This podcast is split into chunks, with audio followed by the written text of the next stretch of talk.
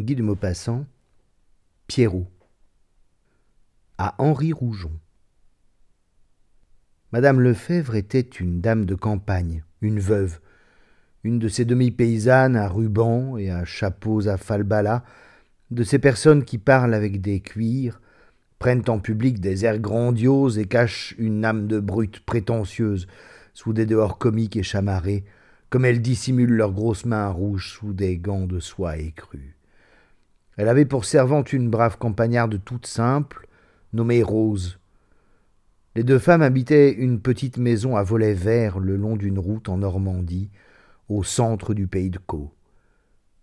Comme elles possédaient, devant l'habitation, un étroit jardin, elle cultivait quelques légumes. Or, une nuit, on lui vola une douzaine d'oignons. Dès que Rose s'aperçut du larcin, elle courut prévenir madame, qui descendit en jupe de laine. Ce fut une désolation et une terreur. On avait volé, volé madame Lefèvre. Donc on volait dans le pays, puis on pouvait revenir. Et les deux femmes, effarées, contemplaient les traces de pas, bavardaient, supposaient des choses. Tenez, ils ont passé par là. Ils ont mis leurs pieds sur le mur, ils ont sauté dans la plate-bande et elle s'épouvantait pour l'avenir. Comment dormir tranquille maintenant? Le bruit du vol se répandit. Les voisins arrivèrent, constatèrent, discutèrent à leur tour, et les deux femmes expliquaient à chaque nouveau venu leurs observations et leurs idées. Un fermier d'à côté leur offrit ce conseil Vous devriez avoir un chien. C'était vrai, cela. Elle devrait avoir un chien quand ce ne serait que pour donner l'éveil. Pas un gros chien, Seigneur. Que ferait-elle d'un gros chien? Il les ruinerait en nourriture, mais un petit chien. En Normandie, on prononce un quin, un petit freluquet de quin qui jappe. Dès que tout le monde fut parti, madame Lefèvre discuta longtemps cette idée de chien. Elle faisait, après réflexion, mille objections terrifiée par l'image d'une jatte pleine de pâté, car elle était de cette race parcimonieuse de dames campagnardes qui portent toujours des centimes dans leur poche pour faire l'aumône ostensiblement aux pauvres des chemins et donner aux quêtes du dimanche. Rose, qui aimait les bêtes, apporta ses raisons et les défendit avec astuce. Donc, il fut décidé qu'on aurait un chien, un tout petit chien. On se mit à sa recherche, mais on n'en trouvait que des grands, des avaleurs de soupe à faire frémir. L'épicier de Rolleville en avait bien un, un tout petit, mais il exigeait qu'on le lui payât deux francs pour couvrir ses frais d'élevage. Madame Lefèvre déclara qu'elle voulait bien nourrir un quin, mais qu'elle n'en achèterait sûrement pas. Or, le boulanger, qui savait les événements, apporta un matin dans sa voiture un étrange petit animal tout jaune, presque sans pattes, avec un corps de crocodile, une tête de renard et une queue en trompette, un vrai panache, grand comme tout le reste de sa personne. Un client cherchait à s'en défaire. Madame Lefèvre trouva fort beau ce roquet immonde qui ne coûtait rien. Rose l'embrassa, puis demanda comment on le nommait, et le boulanger répondit Pierrot. Il fut installé dans une vieille caisse à savon, et on lui offrit d'abord de l'eau à boire. Il but. On lui présenta ensuite un morceau de pain. Il mangea. Madame Lefèvre, inquiète, eut une idée. Quand il sera bien accoutumé à la maison, on le laissera libre. Il trouvera à manger en rôdant par le pays. On le laissa libre, en effet, ce qui ne l'empêcha point d'être affamé. Il ne jappait d'ailleurs que pour réclamer sa pitance, mais dans ce cas il jappait avec acharnement. Tout le monde pouvait entrer dans le jardin. Pierrot allait caresser chaque nouveau venu et demeurait absolument muet. Madame Lefèvre, cependant, s'était accoutumée à cette bête. Elle en arrivait même à l'aimer et à lui donner de sa main, de temps en temps, des bouchées de pain trempées dans la sauce de son fricot mais elle n'avait nullement songé à l'impôt.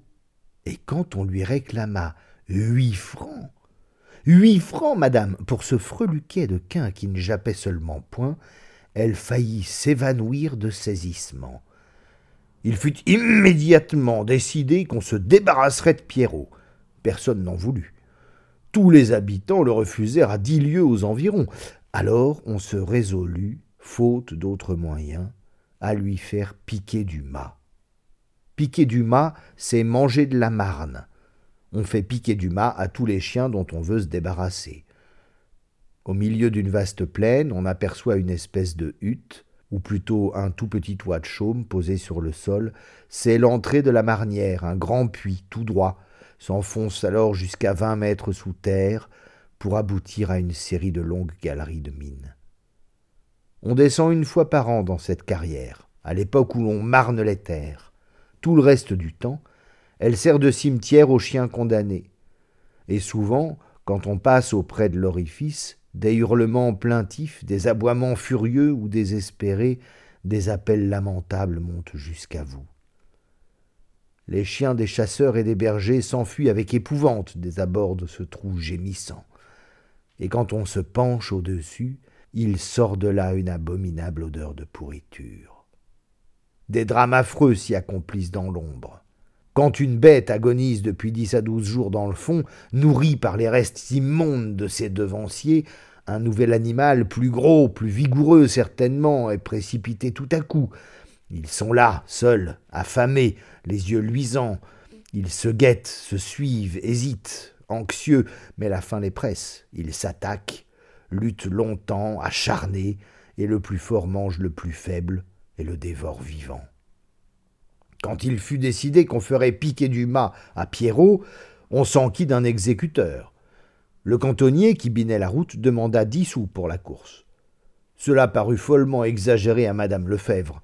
Le goujat du voisin se contentait de cinq sous, c'était trop encore, et Rose, ayant fait observer qu'il valait mieux qu'elle le portasse elle-même, parce qu'ainsi il ne serait pas brutalisé en route et averti de son sort, il fut résolu qu'elles iraient toutes les deux à la nuit tombante.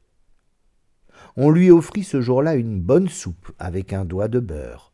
Il l'avala jusqu'à la dernière goutte, et comme il remuait la queue de contentement, Rose le prit dans son tablier.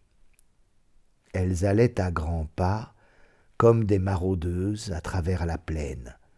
Bientôt, elles aperçurent la marnière et l'atteignirent. Madame Lefebvre se pencha pour écouter si aucune bête ne gémissait. Non, il n'y en avait pas. Pierrot serait seul. Alors, Rose, qui pleurait, l'embrassa, puis le lança dans le trou. Et elles se penchèrent toutes deux, l'oreille tendue.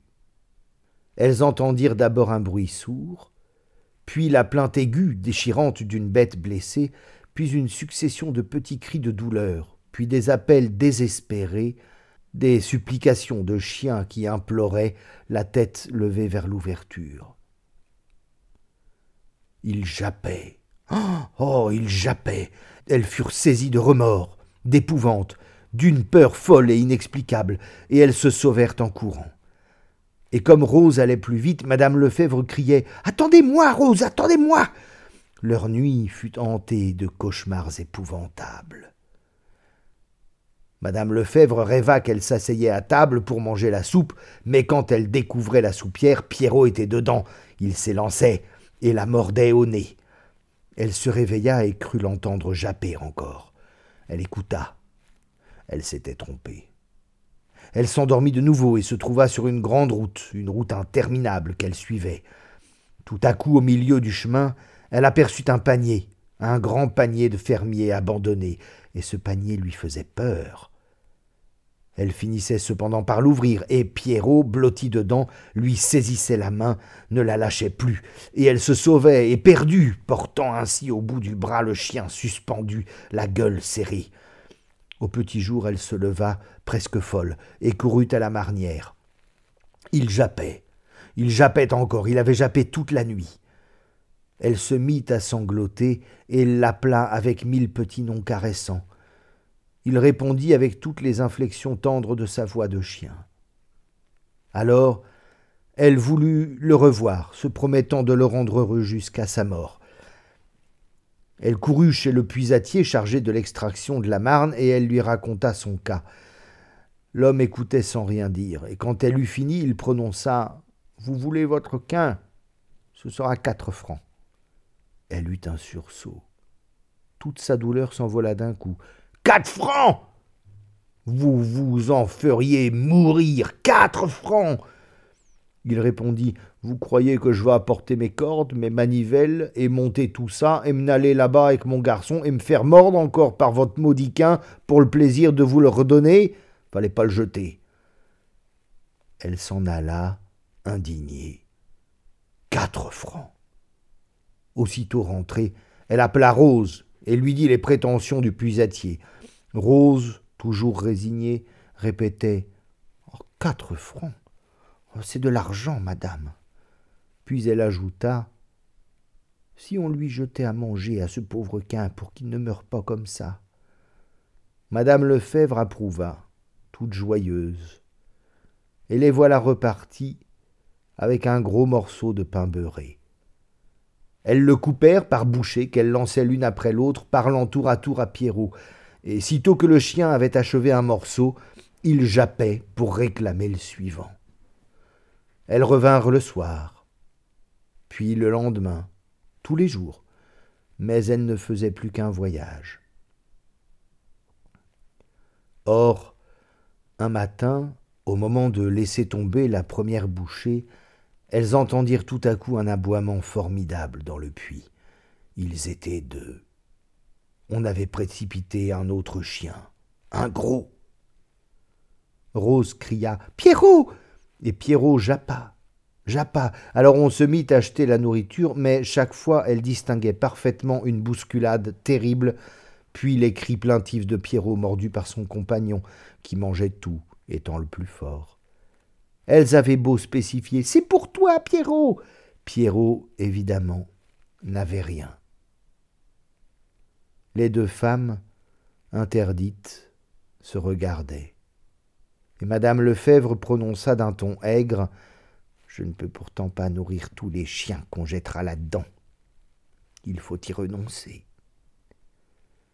Et suffoquée à l'idée de tous ces chiens vivant à ses dépens, elle s'en alla emportant même ce qui restait du pain qu'elle se mit à manger en marchant. Rose la suivit en s'essuyant les yeux du coin de son tablier bleu.